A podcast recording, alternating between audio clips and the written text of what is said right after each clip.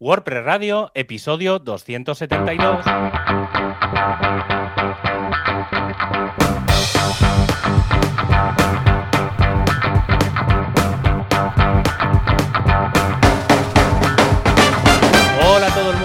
Bienvenidos a un programa más de este podcast WordPress Radio, un programa en el que vamos a hablar de ese culite, vale, sí, el chiste fácil, ese culite que no pase hambre.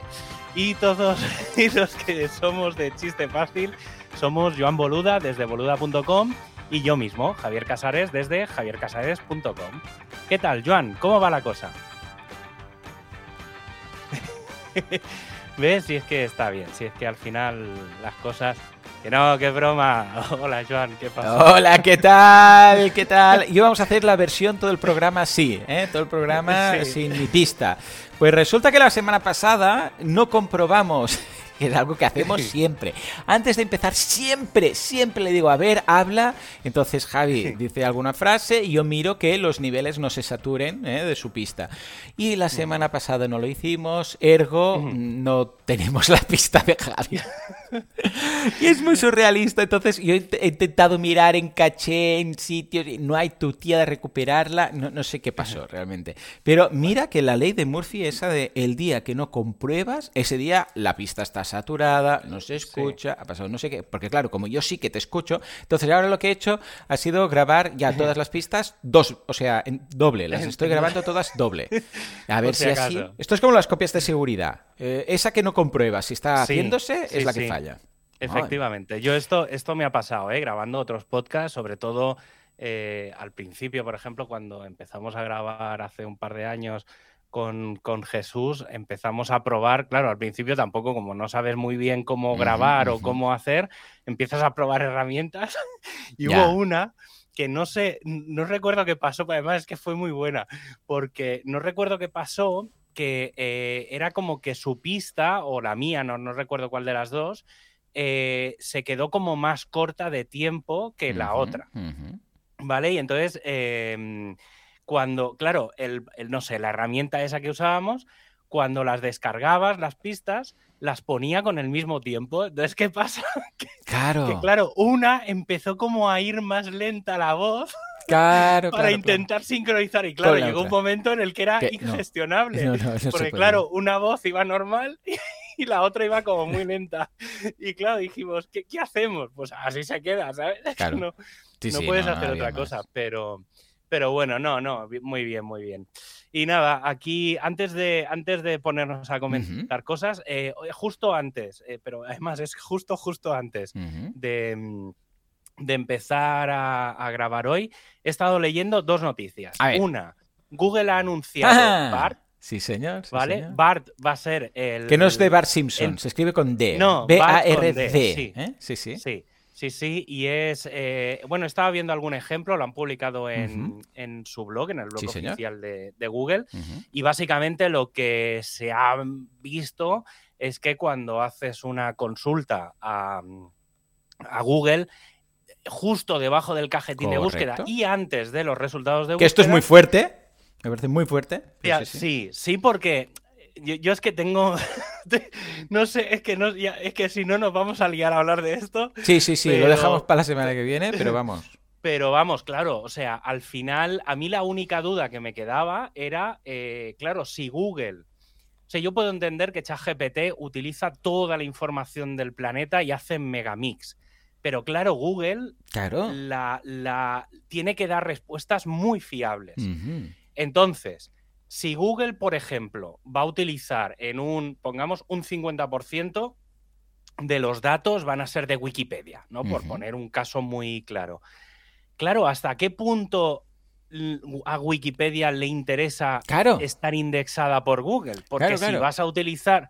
Claro, entonces, eso es una cosa muy rara. Esto ya lo habíamos visto con los, con los OneBox y con todo. Eso lo típico que haces una búsqueda y te sale la respuesta rápida. Correcto. Eh, o la calculadora o ese tipo de cosas que te salen, que lo que haces es, lo haces directamente en Google y no vas a los resultados de búsqueda. Entonces, claro, Google, ¿para qué sirve?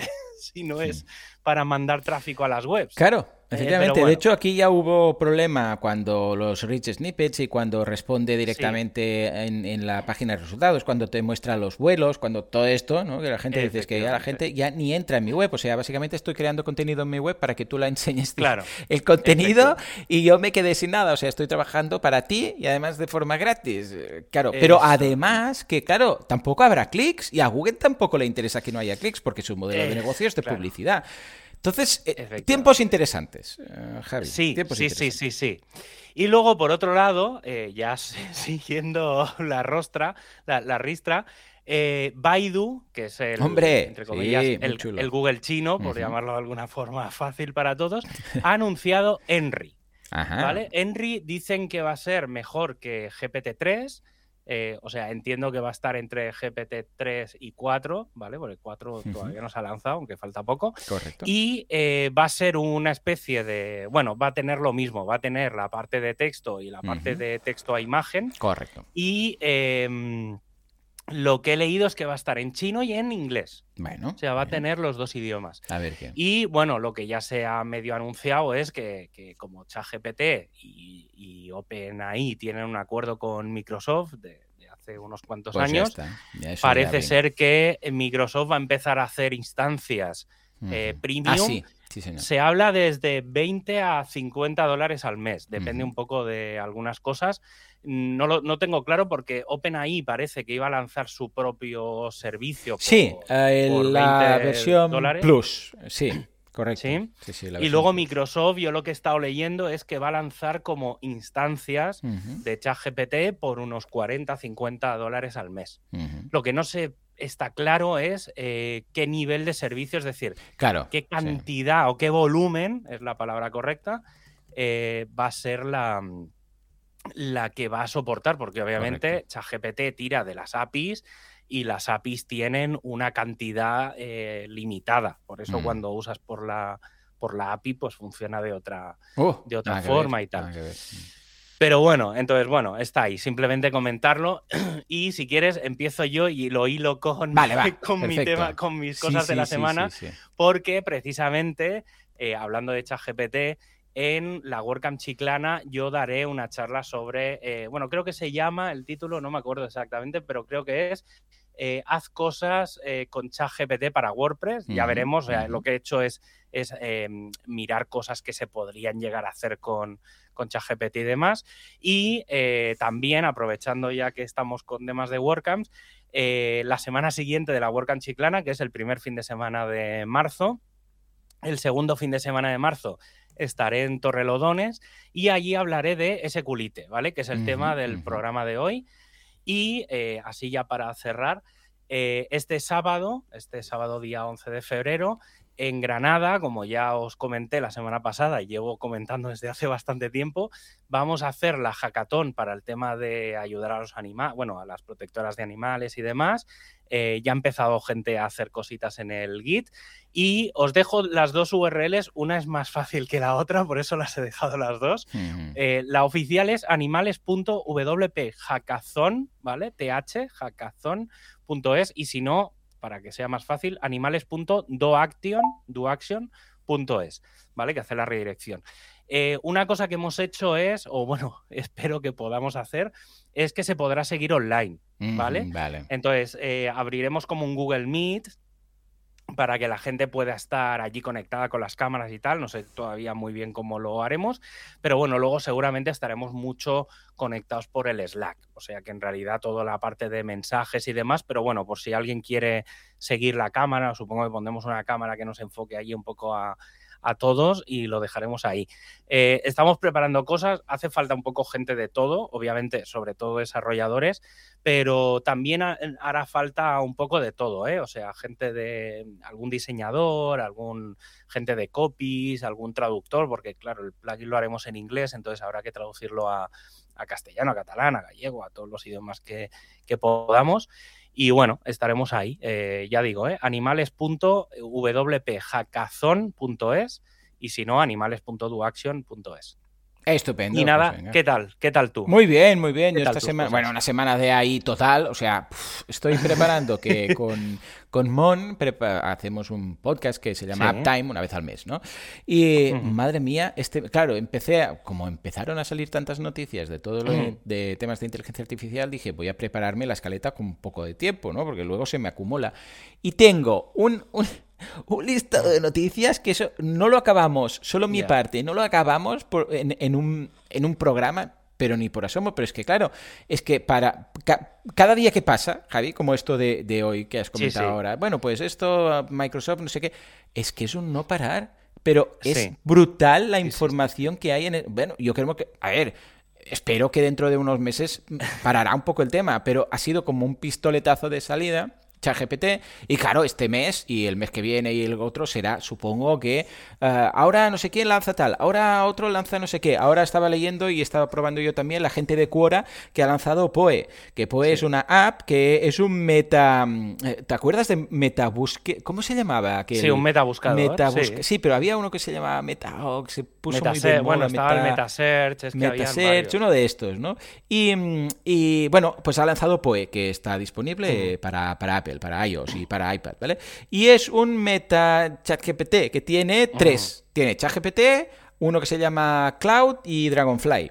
Y son de, de distintas empresas que se dedican a estas cosas. Y ya lo tenéis disponible. Bueno, es un no parar, ¿vale? Pero bueno, para esto quizás pues ya dedicaremos otro Yo he- programa. He de, he decir también que eh, estos días estoy muy metido en Mastodon y, Ay, sí, y claro.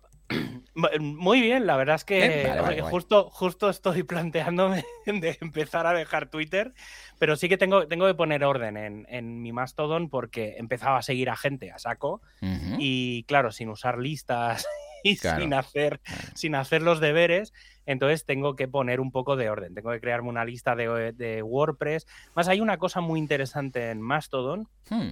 que es que puedes seguir eh, eh, hashtags, Ah, vale. ¿vale? Entonces, claro, tú puedes buscar, en Twitter puedes buscar un hashtag, y, y- pero solo puedes seguir gente.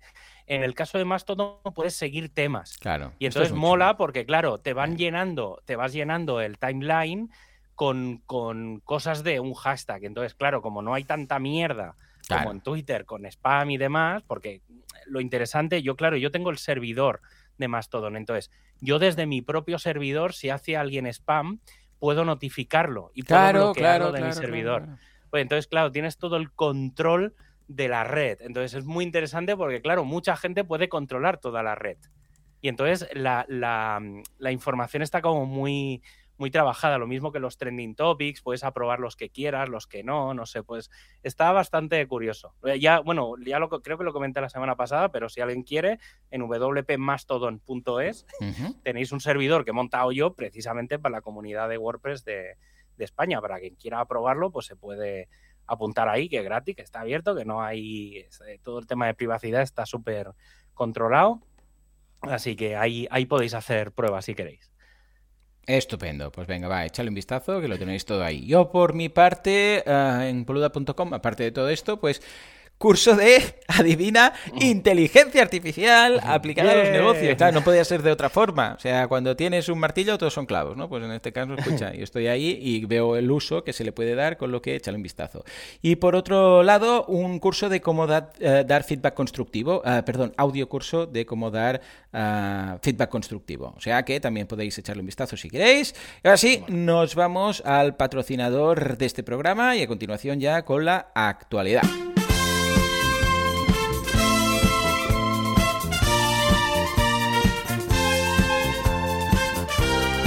Efectivamente, y es que hay un mundo en el cual no hay pista de Javi ni pista mía. Es decir, que WordPress Radio es un silencio. El silencio es WordPress Radio. ¿Por qué no? Hay un mundo en el cual también, eh, ah, Futurama tiene una nueva temporada y la lanzan este año. Y por casualidad y por fortuna es nuestro universo. Y efectivamente no podría ser Futurama, no podría existir si no fuera por SiteGround, que son los creadores de Futurama y amigos de Matt Groening, ¿eh? los de, los Simpson. En todo caso, nada de esto es cierto. Por favor, que suba la música. Bueno, lo de Futurama sí es cierto, ¿eh, Javi? Sí, sí, sí. Este verano, pues mira, creo que he escuchado por he visto por Twitter que este verano será el lanzamiento de la nueva temporada. Es probable. Sí, a ver, me cuadra porque en general siempre, siempre que salían, pues salían. Bueno, las últimas cosas que han salido siempre han salido por, por mayo, junio, no sé. Pero sí, yo, está bastante cerca. O sea que. Pero bueno, vamos a lo que toca. si trabajas con mm. un equipo de, en un WordPress, eh, el acceso al hosting ya no va a ser un problema, porque puedes añadir colaboradores con su propia cuenta en SiteGround a tu web y le das acceso individual al SiteTools. Además, existe el sistema de staging para hacer las copias de un sitio en un entorno de pruebas. Creas la copia del sitio en, eso, en el entorno separado, eh, con un solo clic.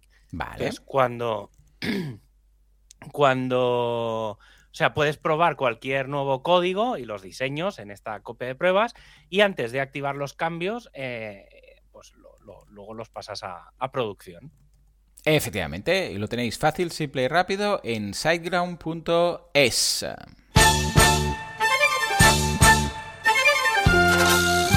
Actualidad, prestualidad, ¿qué pasa con Gutenberg, con el editor y ChatGPT? ¿Cuándo lo estará en WordPress? Ya está, ya hay plugins, buscad, buscad.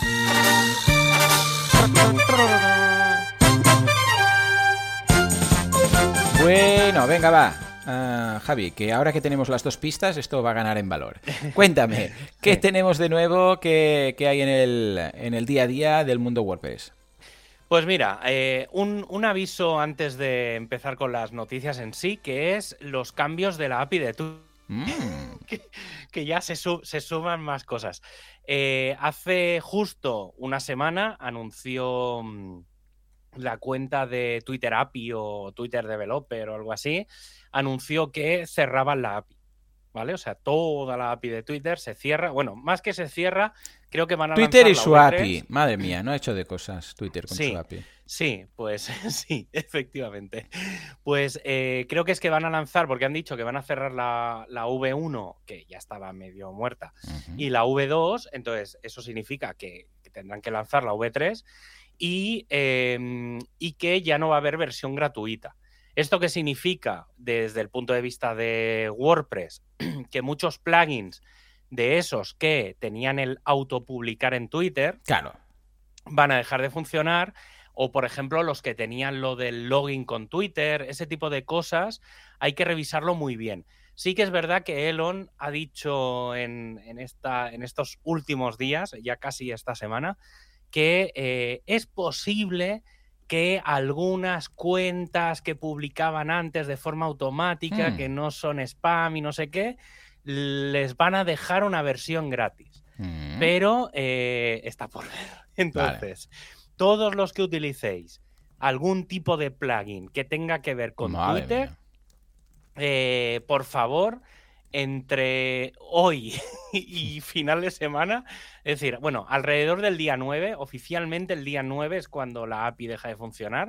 Entonces, sobre todo por dos razones. Por mm. una, no, no, no persigáis al desarrollador del plugin porque no tiene ninguna culpa, ¿vale? Entonces, eh, lo primero que va a pasar es este plugin no funciona o este plugin falla o este plugin no sé qué. Entonces, por favor, no matéis al mensajero porque demasiado es muy probable que se vayan a eliminar muchísimos, por no decir casi todos los plugins que tienen que ver con Twitter.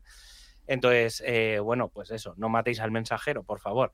Y sobre todo eso, también sobre todo vigilad que, mm, que vuestro WordPress siga funcionando correctamente, porque es posible que al intentar hacer llamadas a la API, la API dé errores y si el plugin, por lo que sea, no está del todo bien hecho, es posible que eso pete. ¿Vale? Entonces, eh, por favor, revisad muy bien todos aquellos que tengáis eh, algún tipo, ya digo, eh, de, plugin, de cosas de compartir en redes sociales y demás. Por favor, revisad todo el tema de, Twitter y estar atento a, los próximos días. Más cosas, ya volviendo a WordPress propiamente. Una de las cosas que se ha propuesto para hacer ya a corto plazo es eh, un monitoring de performance hmm. del de WordPress. ¿Qué significa esto? A ver, voy a poner el ejemplo que estoy utilizando estos días para intentar explicarlo, eh, porque esto con Gutenberg ya se hace. Eh, cuando es que se, hace, que se lanza una versión nueva de Gutenberg o se lanza una versión mayor de WordPress, desde, desde siempre prácticamente, eh, se lanzan unas comparativas con las últimas o con las versiones anteriores, tanto del plugin como de la versión mayor. Y en estas comparaciones lo que se miden son cuatro o cinco datos, ¿vale? El ejemplo más fácil de entender de todos los que se miden es el tiempo que se tarda desde que se carga el editor hasta que se puede empezar a escribir. Estamos hablando de mm, décimas de segundo, ¿eh? O sea, no. Claro, claro. No, no, sí, sí. Nada, es un flash. Vale, entonces, este mismo sistema se va a empezar a aplicar en el core de WordPress. ¿Esto qué significa? No se va a aplicar en todo el core ni se va a hacer, es decir, ya existen los PHP Unit Test, que son los, los sistemas que yo, por ejemplo, estoy aplicando con PHP 8.2. Creo que, mi máquina sigue siendo una de las, de las que hay, la única que, hace pruebas con PHP 8.2 y es la que está ayudando al equipo de, desarrollo de WordPress para, encontrar errores. Y entonces em, esos tests se van haciendo y se ejecutan cada, cada, cada vez que hay un commit del core, pero lo que no se analiza es si las mejoras o, los, o las novedades que hay dentro del core de WordPress hacen que WordPress funcione mejor o peor. Claro. ¿Vale? Entonces, lo que se va a hacer es hacer, meter como una serie de indicadores al principio en, estas ejecuciones automáticas que devuelvan eh, el tiempo de carga y los hooks y las acciones y una serie de datos eh, por ahora parece ser que solo del tiempo de carga de la página principal. o a lo mejor se miden tres o cuatro cosas, ¿eh? O sea, pero por ejemplo, todo el panel de administración por ahora está excluido, ¿vale? Por un tema de procesar datos. También se estaba hablando de qué versiones de PHP dar soporte. Yo mm, porque es que en un sitio ponía versiones y en otro ponía versión. ¿Vale? Entonces, claro, ha habido un momento en el que no tengo claro si solo van a medir PHP 7.4, que es la versión estable de, con la que se mide y se, compila todo el core, o eh, si van a hacer 7.4, 8.0, 8.1 y 8.2. Vale. ¿Vale? Parece ser mm, o intuyo que van a tirar de todo. Más que nada porque cubriría el 75% de, del PHP. ¿Vale? Entonces, eh, con estos datos, ¿qué es lo que se va o qué es lo que se pretende hacer? Que cada vez que haya una ejecución o un cambio en el core de WordPress, se mida qué impacto tiene sobre los tiempos de carga o la velocidad de carga del sitio.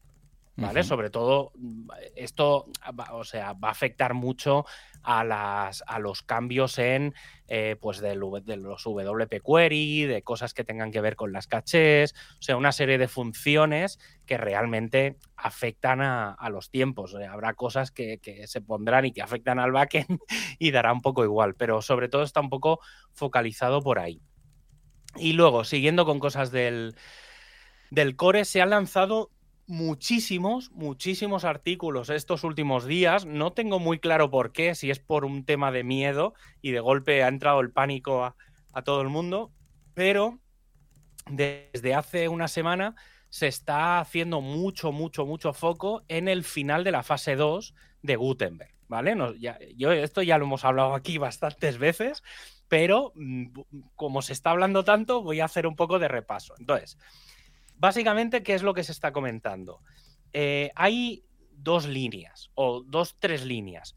Una es em, cómo afecta a WordPress 6.2, todo el tema del final de la fase 2, eh, cómo afectará a la 6.3, ¿vale? Porque yo creo que se están oliendo la tostada. Sí. Y no, y no, es que hay, hay una cosa, y es que desde WordPress 6.1 a WordPress 6.2 no ha pasado tanto tiempo como parecía. Ya, sí, sí, al porque Mm, entonces, están ahí como un poco de, creo que no vamos a llegar a todo. Entonces, eh, básicamente que dentro del cierre de, la fase 2, ¿vale? La fase 2 se va a cerrar en principio en WordPress 6.2, pero se va a estirar hasta la 6.3 para cerrar algunos detalles, porque se han dado cuenta de algunos. Son detalles, ¿eh? No, tampoco va a haber un cambio significativo. Pero bueno, el objetivo principal, principal, principal es cerrar temas del editor. Vale. Sobre todo con que el bloque de navegación, ¿vale? Que es lo último, único que queda a nivel de bloques. Luego, que el editor salga de beta, ¿vale? Es decir, en WordPress 6.2 toda la parte del editor ya no estará en beta. ¿vale? Eh, lo- lo que dará que es que ya es una versión estable, ¿vale? Bien. Por eso digo lo del bloque de navegación, porque es la única cosa inestable dentro de lo que hay ahora. Y luego vendrá todo lo que he ido comentando desde noviembre o así que ya dije. eh, lo que queda de Gutenberg son herramientas. Vale. ¿Vale? Entonces, todo lo que se va a añadir a estas últimas, a esta versión de la 6.2 y se va a estirar a la 6.3, tiene relación con herramientas. No penséis que vamos a ver grandes cambios en los bloques, ni en el editor, ni en nada. O sea, la tecnología está ahí, lo que queda es mejorar navegación. eh, por ejemplo, se va a hacer mucho, mucho peso en temas de diseño, en todo el tema del style, y eso va muy relacionado con el Style Book, el libro de estilos. eh, to- va todo como muy relacionado con eso. Y luego, em, de cara a la 6.2, y que va un poco relacionado con todo esto, tiene, eh, va a haber mucho, mucho peso con temas de performance, ¿vale? O sea, WordPress 6.2 eh, es la primera edición que va a tener un responsable de performance dentro del equipo de lanzamiento y eso va a hacer que a partir de ahora el performance tenga mucho peso y eh, vamos a notar menos errores aquellos que estén empezando a hacer pruebas con PHP 8. Ujú, Vale. Vale. Digo 8, 8.0, 8.1 y 8.2, ¿eh? O sea, Ya, ya, ya, ya, 8 algo. Eh, entonces, eh, queda bastante por hacer. El otro día me metieron en una discusión en, precisamente en Mastodon Mm. sobre esto, porque claro, la gente dice, es que claro, l- los desarrolladores no están haciendo nada para que WordPress cambie a PHP 8. Ujú. Y el problema es que cambiar, que esto ya lo explicamos, cambiar de PHP 7 a PHP 8 es muy complejo porque Sí. hay cambios muy significativos que, que rompen WordPress. O sea, entonces no es tan sencillo refactorizar todo el código de WordPress. Porque es que hay que leerse todo el código de PHP y validar que todo Cada funciona. cosa, sí, sí. Entonces, no es tan sencillo.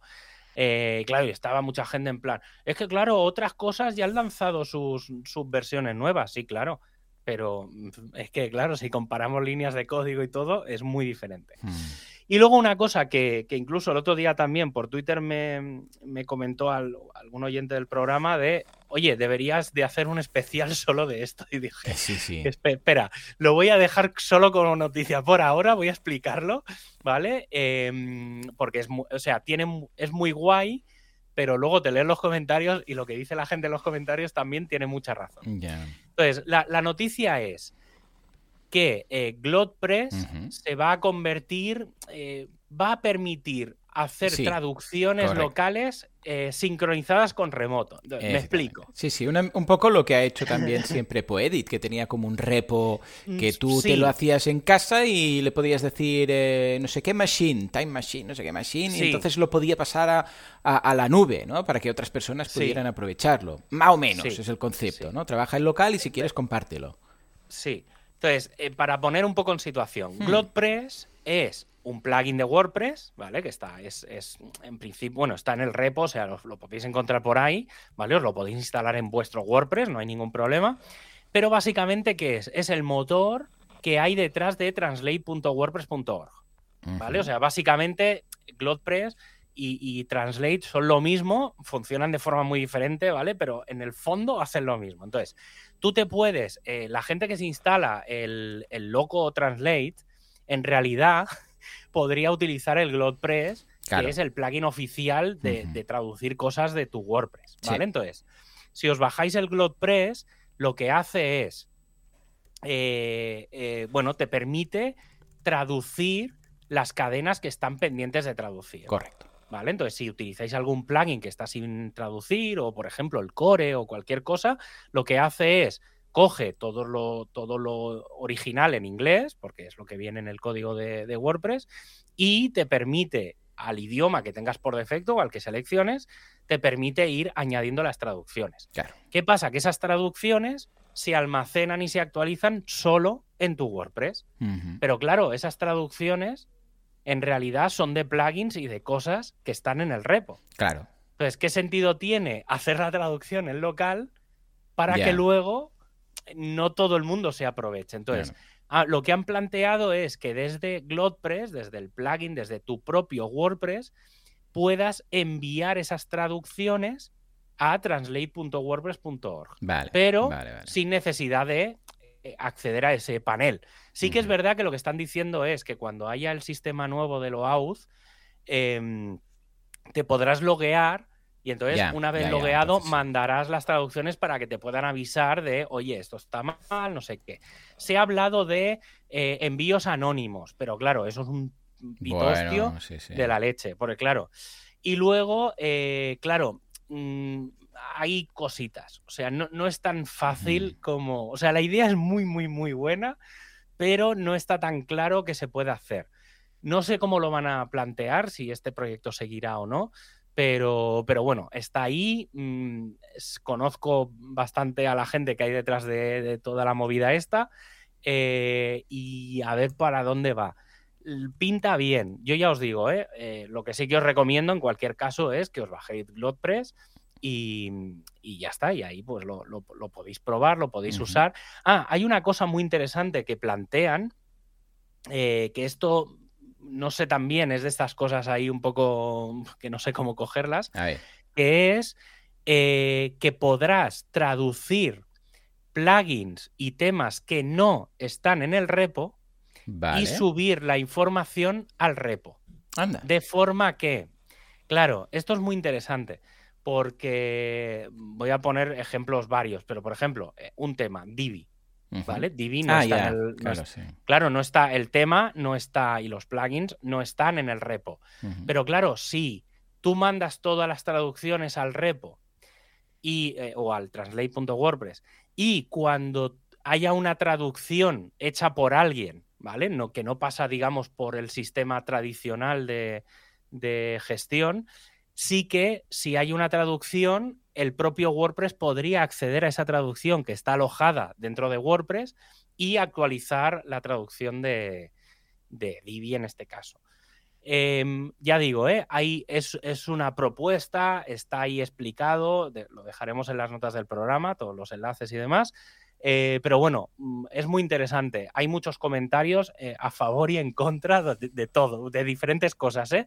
Pero hay cosas a favor, en contra, gente que ve un problemón gordo, gente que obviamente ve todo lo bueno del, proyecto, que entiendo que es la, idea.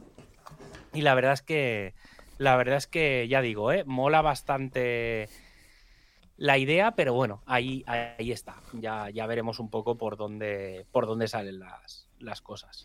Os mantendremos informados. Sí, sí, os mantendremos informados. Y bueno, sí, es de esos proyectos que lo ves y dices, uy, uy, esto, esto va a ser, vamos, con la iglesia hemos topado porque es uno de esos temas que, buah, a alguien le va a ir perfecto y otro va a ver mil pegas y bueno, como esto es una comunidad que cada uno tiene sus preferencias y su forma de trabajar, mm, va a ser complicado. Otra cosa es que alguien haga un plugin y haga lo que le dé la gana, ¿eh? como Loco Translate, pero si es algo más oficial, para entendernos, más de la propia WordPress, pues entonces eh, cambia, cambia todo. ¿eh? Pero vamos, eso es, mm. eso, eso es como cualquier ticket de esos del track que dices, uy, esto, esto va a quedar aquí, vamos, mm, hasta, hasta que se funda el sol. En fin, venga, va, ahora sí, nos vamos al tema del día.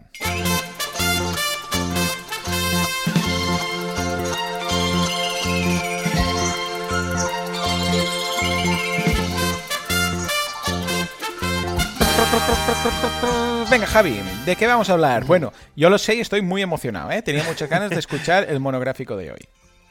Pues sí, hoy vamos a hablar de SQLite, pero antes un poco de contexto. Como sabéis, WordPress está formado por tres partes principalmente. La primera de ellas es el núcleo, el core, al que podemos, le podríamos incluso añadir en este caso pues los plugins, los temas, digamos, todo lo que es el código fuente que hace que WordPress haga todo lo que tiene que hacer. Otra parte son los ficheros que subimos, los media, que encontramos normalmente en la carpeta de Looploads, ¿vale? Entonces ahí pues va subiendo los contenidos, ¿vale? Es decir, tenemos el código por un lado, tenemos los contenidos media por otro y luego tenemos los datos. Eh, que los datos los tenemos en la base de datos, ¿vale? Pues donde se almacena la, información de los contenidos que se publican, configuraciones y, pues no sé, todo lo que os venga a la cabeza, desde carritos, o sea, no sé, no sé. Es que todo, todo lo que se pueda guardar está ahí guardado. Vale, pues de esta tercera parte es de la que vamos a hablar hoy, porque WordPress siempre ha funcionado con MySQL, que, que, posteriormente compró Oracle y como el código abierto, pues permitió la creación de MariaDB. Además, es compatible con otros sistemas como Percona, MySQL Server eh, o cosas en cloud del estilo Amazon RDS for MariaDB o Amazon RDS for, for MySQL. También está el Azure Database for MySQL o el Google Cloud MySQL y de otros más o menos conocidos como el DigitalOcean MySQL, el IBM Cloud Database for MySQL o el MySQL Heatwave. ¿Vale? Todos estos los he listado por una razón.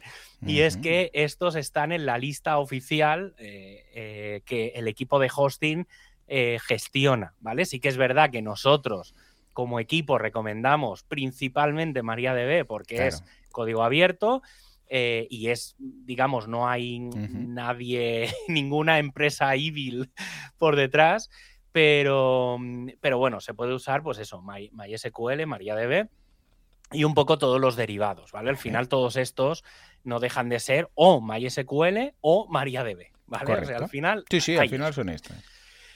Vale, entonces, pero en la última WordCamp Euro, Matt dejó caer eh, que a lo mejor debía, deberíamos abrir el campo e introducir, entre comillas, otras cosas, ¿vale? Principalmente se habló Sí, que se emocionaron mucho con el Light y luego dijo, espera, espera, quietos, quietos. Sí, porque se habló mucho de otros lenguajes de programación, porque alguien, incluso, no sé, se habló de, Python, de Java, de hacer WordPress, no sé, con cosas muy raras con .NET, que decías, no sé hasta qué punto eso va, va a, a, funcionar, pues ya, si, si tenemos los problemas que tenemos con PHP, no quiero saber lo que es mantener con, otros lenguajes de, programación. Pero bueno, lo que sí que es más sencillo de desarrollar, ¿vale? Porque SQL tiene un estándar, es la integración con otras bases de datos. Y aquí es donde entra SQLite. ¿Y qué es SQLite? Pues es un motor de bases de datos relacional, gratuito y de código abierto. Y por eso es muy importante para WordPress, porque es muy utilizado en aplicaciones móviles y pequeñas webs. Eh, no sé si lo puse por aquí, pero em, actualmente es probablemente la mayor base de datos, la base de datos que más se utiliza en todo el planeta, porque todos los dispositivos Android llevan una. Entonces, hay como más de mil millones de instalaciones de SQLite por el mundo. Para que os hagáis otra idea, em, eh, Firefox, el motor donde almacena toda la información, llámese favoritos, el historial de navegación, todo eso es también ese culite, ¿vale? Entonces, ahora voy a explicar un poco cómo es posible esto, ¿vale? Entonces, al contrario que MySQL, ¿vale? Que es un motor de bases de datos de servidor, SQLite es una biblioteca que se ejecuta en el mismo software que la usa y no requiere de ninguna configuración o gestión diferente, separada. Aún así, SQLite es muy simple, rápida, eficiente en consumo de recursos, pero es menos escalable y no ofrece algunas de las características avanzadas de seguridad y gestión de los datos que sí ofrece MySQL. Vale, y ahora me diréis que si es menos escalable que WordPress, ¿de qué nos va, de qué nos va a servir? ¿Vale? Pues en realidad ahí está la propia respuesta. Y es que al ser más pequeño que un MySQL, sirve para sitios que no necesitan tantos recursos. Ejemplos varios como puede ser una web corporativa que al final no deja de ser 10 páginas o un, un blog pequeñito de menos de 1000 entradas. Claro. ¿vale? Esto cubre, me atrevería a decir, que el 80% de los WordPress que yo conozco. ¿Vale? Entonces, mm, creo que es muy interesante por eso. Pues con esta idea es con la que se comenzó un proyecto dentro del equipo de performance, en concreto por Ari Stazopoulos. un apellido, creo Hmm. que es griego, supongo. Sí. Eh, y que mm, basado en código existente se, plantear, se planteó comenzar todo el proyecto para que la base de datos de WordPress fuera sustituida por una de SQLite. ¿Cómo está este proyecto? Pues en este momento tenemos la versión 1.0.3 del plugin. Voy a dejar eh, un comentario aquí que es que gracias, eh, esta versión tiene cosas gracias a mí, ¿vale? Porque dejé un par de tickets y en la 102 y los ha metido en la 103, ahí lo dejo, ¿vale? Mm. Eh, está descargable desde el repo con el nombre de SQLite Database Integration y también lo tenéis desde GitHub, ¿vale? Donde podéis seguir todos los cambios y el código. Además, lo tenéis en español gracias a la inestima- inestimable colaboración de Javier Casares, que se ha pegado la currada en traducirlo. Eh, ¿Cómo funciona? Para empezar, y por ahora, al ser un plugin, entre comillas, experimental, todavía hace falta instalar un WordPress de la manera tradicional con su MySQL activo. Vale. Pero una vez instalado... Pero claro, eso significa que ya tu servidor debe, o sea, debe ser un servidor que tenga SQL. O sea, que tenga un servidor SQL ya preparado. Porque la gracia Sí, de esto o sea- era usar uno que no tuviera, ¿no? Sí, sí, sí, claro, ese, claro. Lo que pasa es que estamos hablando que, o sea, el, el objetivo es que este, este código, esto que estamos probando, acabará dentro del core. ¿Vale? Vale. Entonces, claro, ahora mismo, yo esto también he dejado un. Bueno, el otro día lo hablé con él porque eh, es un. Bueno, pues obviamente estoy probándolo y lo estoy probando también para cosas de, del equipo de hosting. Y entonces estuve hablando de esto, estuve hablando con él directamente.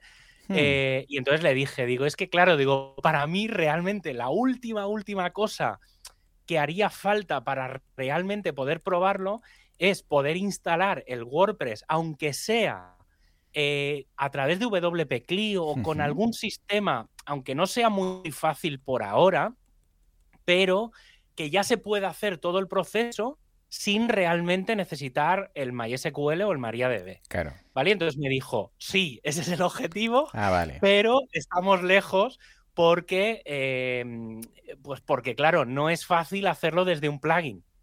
Claro, desde, desde el código, claro, desde claro, el claro. propio WordPress se podría hacer fácilmente. Y entonces yo le comenté, digo, hombre, digo, estaría bien eh, que haga, yo qué sé, que metas una línea en el WP config y tal, y entonces haga una serie de cosas automáticas. Entonces, estuvimos hablando un rato del tema.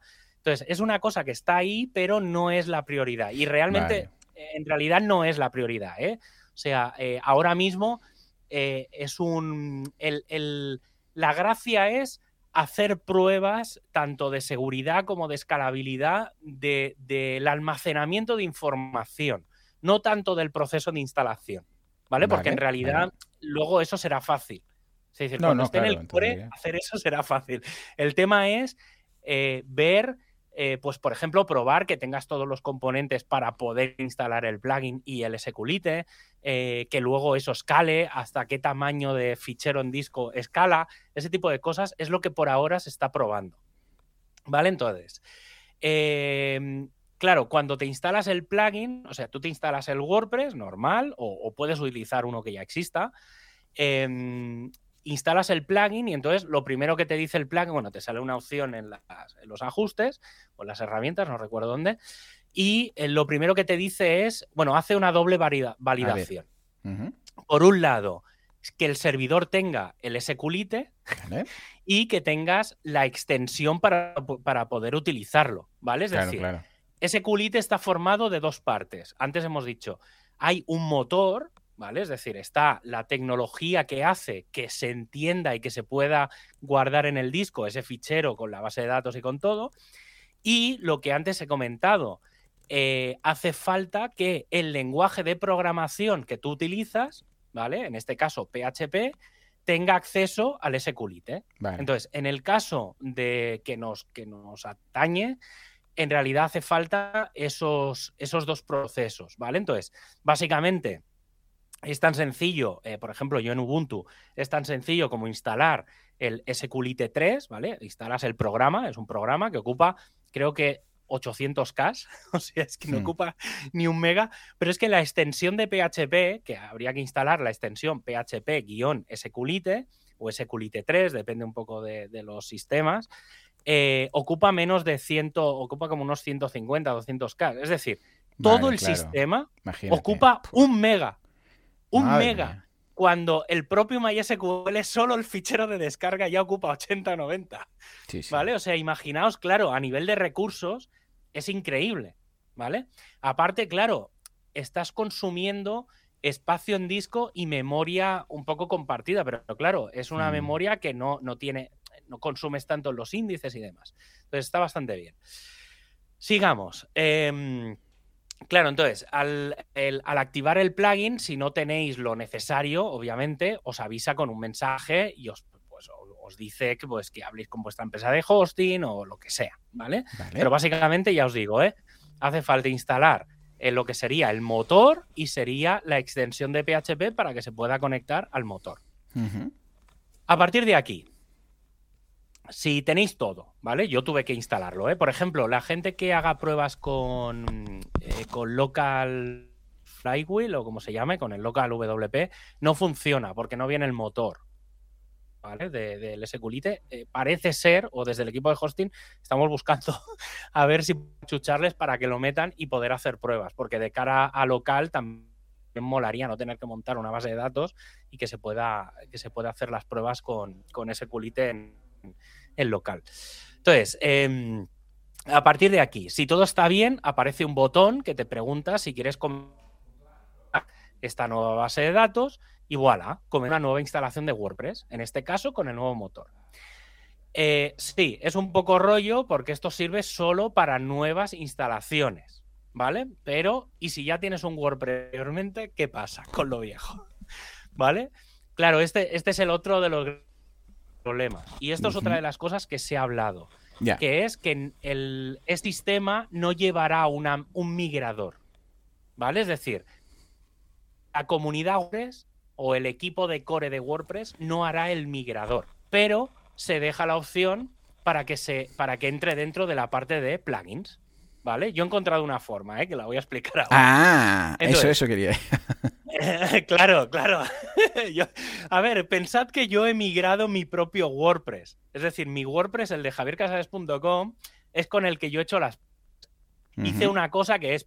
Hice, cogí el original, ¿vale? E hice dos copias con el duplicator y los monté en dos subdominios. Hice, eh, no sé, no me acuerdo cómo se llama, pero era como mariadb.javiercasales.com y esculite.javiercasales.com. Y los dejé ahí con una copia de la web actual de producción para no tener que tocarla.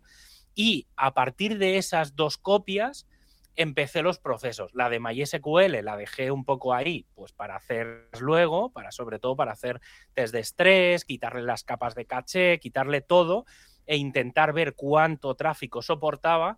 Y con, el, con la del MySQLite hice esa acción que os explico ahora. Entonces, se puede llegar a hacer la migración de MySQL a SQLite de una forma más o menos sencilla, ¿vale? Esto en realidad quedará, lo que decía, para, para que plugins existentes hagan todo el proceso. Incluso eh, sabiendo dónde están las rutas de los ficheros y todo, sería posible hacer la migración de forma casi transparente y previa a activar el plugin, ¿vale?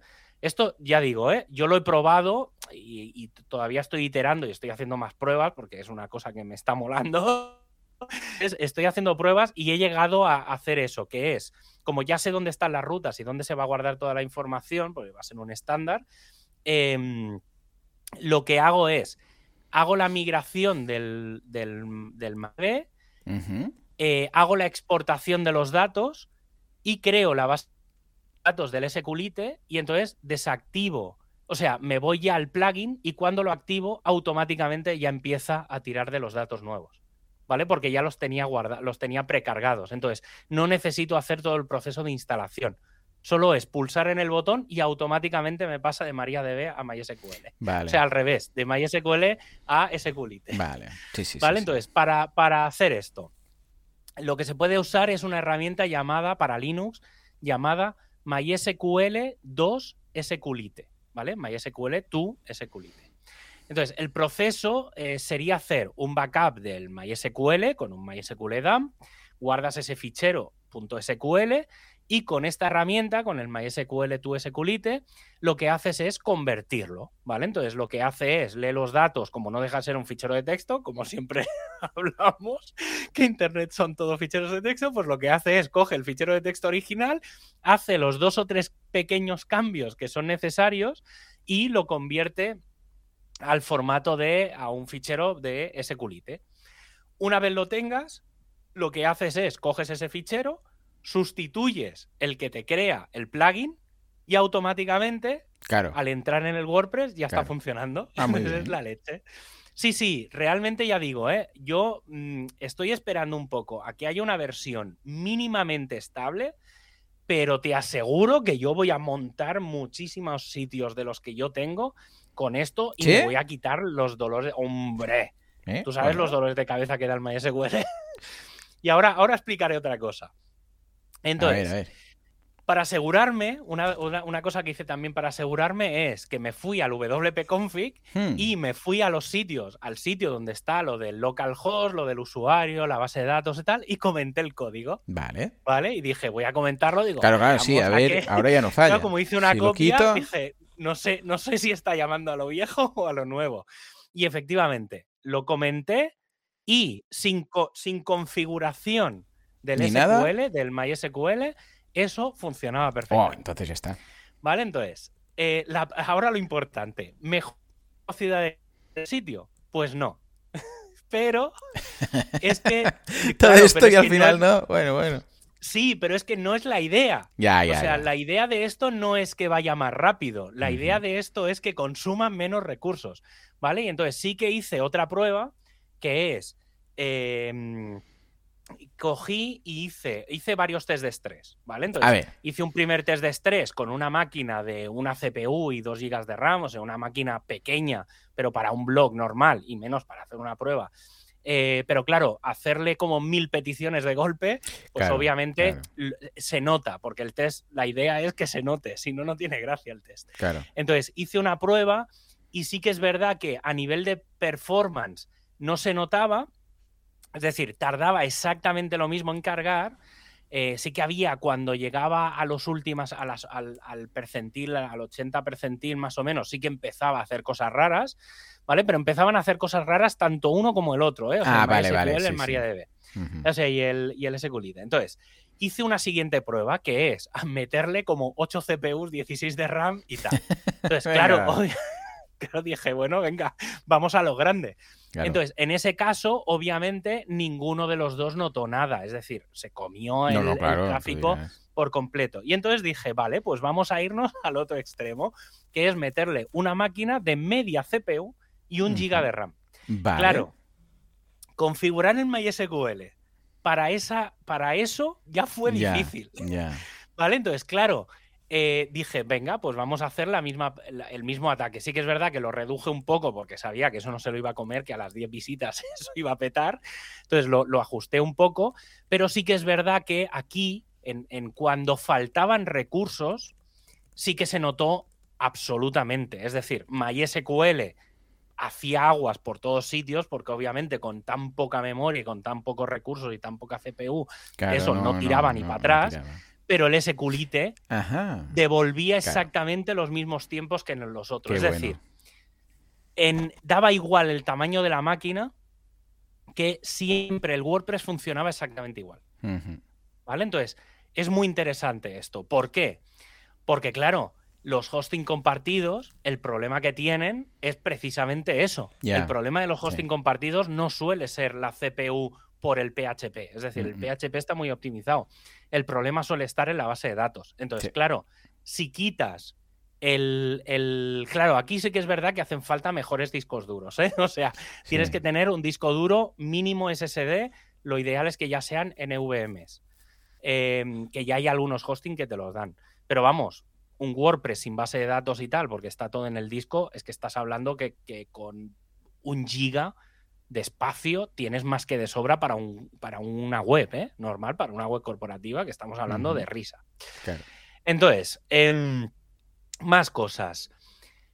Este no es el único proyecto que hay sobre SQLite, ¿vale? Hay más cosas porque precisamente cuando se lanzó este proyecto, alguien dijo, tate, ¿por qué no hacemos otra prueba con otra cosa? Claro. Y alguien dijo, eh, vamos, si podemos almacenar datos en un SQLite, ¿por qué no guardamos la caché de objetos en un SQLite? Vale. Y entonces, siempre, como sabéis, siempre os comento que podemos usar Redis o Memcached, ¿vale? Eh, para el tema de la caché de objetos. Yo personalmente utilizo, utilizo Redis. Pero el problema de los hosting compartidos es que, claro, el Redis o el Memcached eh, no tienen como una separación de acceso, es decir, es como que está todo accesible. No es del todo 100% cierto esto, pero en el 99,9% de los casos, el servidor de Redis es compartido. Es decir, si tú entras con un usuario que tenga permiso, puedes llegar a ver toda la información Claro, que hay en claro. el Redis. Sí, sí, sí. Entonces, claro, cuando tú lo tienes para tu propia web solo, no pasa nada porque toda la máquina es para ti.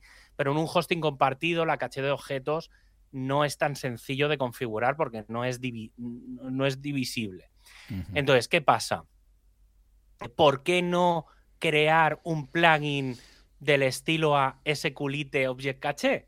Pues esto es lo que ha hecho Oliver Jones, Ah, ¿vale? amigo, que es vale. un desarrollador también del equipo de, bueno, que está por el equipo de Core y, y, bueno, llevan más años que Matusalén también en la comunidad.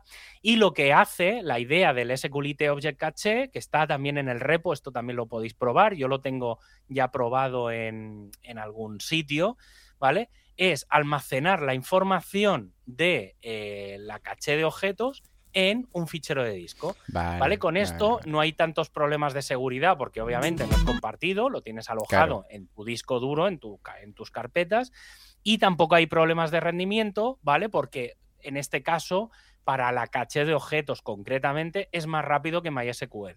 ¿Vale? Sí que es verdad que habría que hacer una comparativa entre Redis y SQLite. ¿eh? Ahí tengo ciertas dudas. Pero, pero obviamente da igual, es mucho, más, es mucho mejor tener esta caché con SQLite que no, que, que no tenerla. Obviamente va a ir mucho mejor. Entonces, em, en este caso, si tenéis un hosting compartido, pues es una buena forma de optimizar los recursos sin tener que mover pues todo un servidor que al final pues requiere muchos más recursos.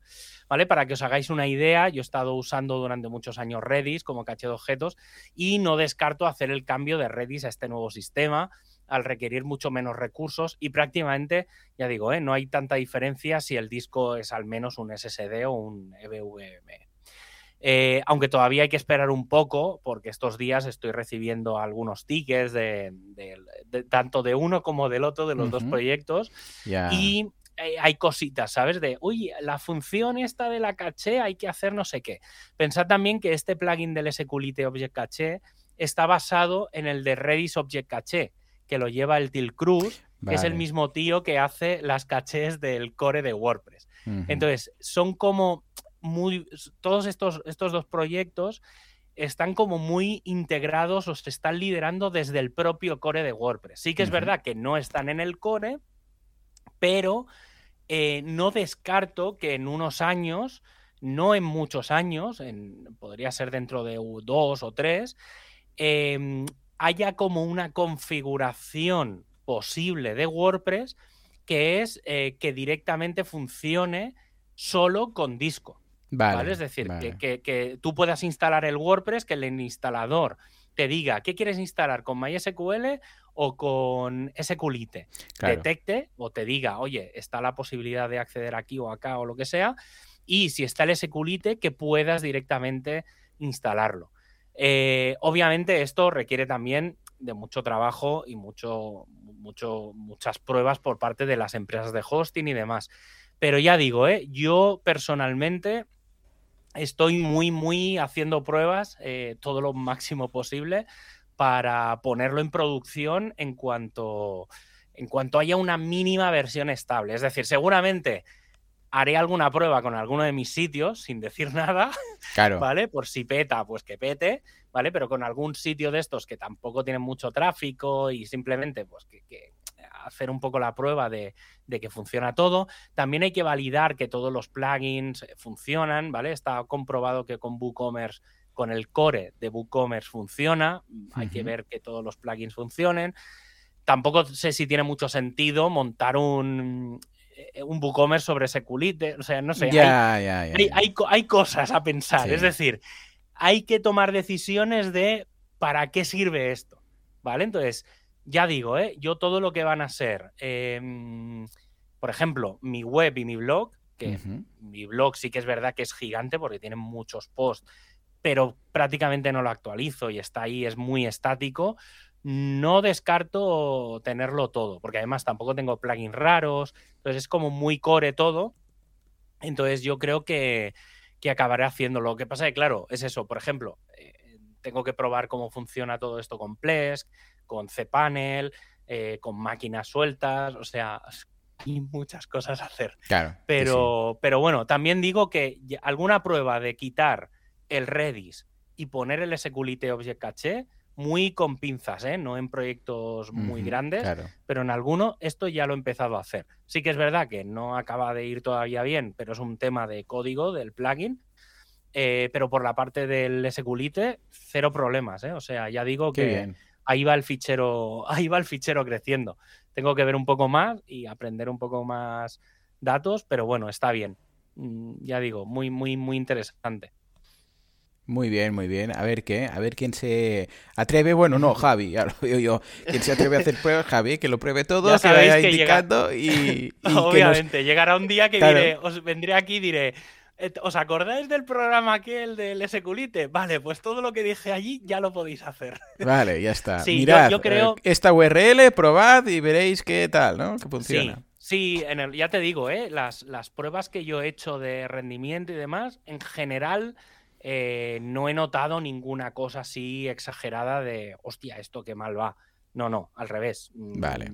Como mínimo va igual, ¿vale? Entonces, obviamente, pero claro, como mínimo va igual, implica que me puedo ahorrar a lo Claro, mejor 10 claro. euros al mes en cada máquina, porque en vez de usar una máquina de dos CPUs y 4 de RAM, puedo meterle una de una CPU y dos de RAM. Entonces, Vale. claro, son 10 euros al mes. Claro. Entonces, pues a lo mejor sí que vale la pena aplicarlo en 10 máquinas, que son 100 euros al mes. Entonces, mm, tiene, tiene mucho sentido ¿eh? todo esto. Ya, ya digo, ¿eh? estoy en plenas pruebas, estoy hablando con, con los desarrolladores y demás. A ver por dónde, a ver por dónde acaba. Pero bueno, tú, ¿qué, Lo- qué, qué- qué- qué pensamientos te dan? No, no, yo, yo lo usaré, vamos, si, bueno, a ver, si... Yo voy a probarlo seguro, especialmente para webs de estas estáticas eh, que, bueno, como muchos escriben alguna cosilla en el blog y tienen cuatro cosas y Mm. tal, porque vamos, a nivel de servidor, imagínate tú, es un fichero, bueno, todos son ficheros de texto, ¿no? Pero Sí. en este caso te ahorras el servidor MySQL, que me explicarás. Pero, ah, claro, dependerá también de si lo hacen más fácil o difícil. Si a veces ya daba pereza a montar un multisite que tenías que tocar tres archivos, ¿vale? Imagínate, pues si tengo que Ya. empezar, instalar, luego quitar, tal y cual. O sea, si lo logran hacer de una forma simple o incluso, ¿por qué no?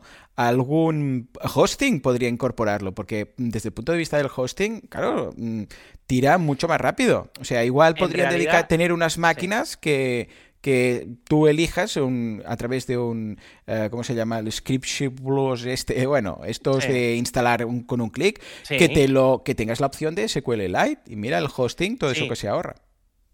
Sí, porque en realidad eh, se podría, se podría de alguna manera activar el plugin, ¿vale? No, n- habría que ver cómo. O tener un. tener ya los ficheros del SQLite montados.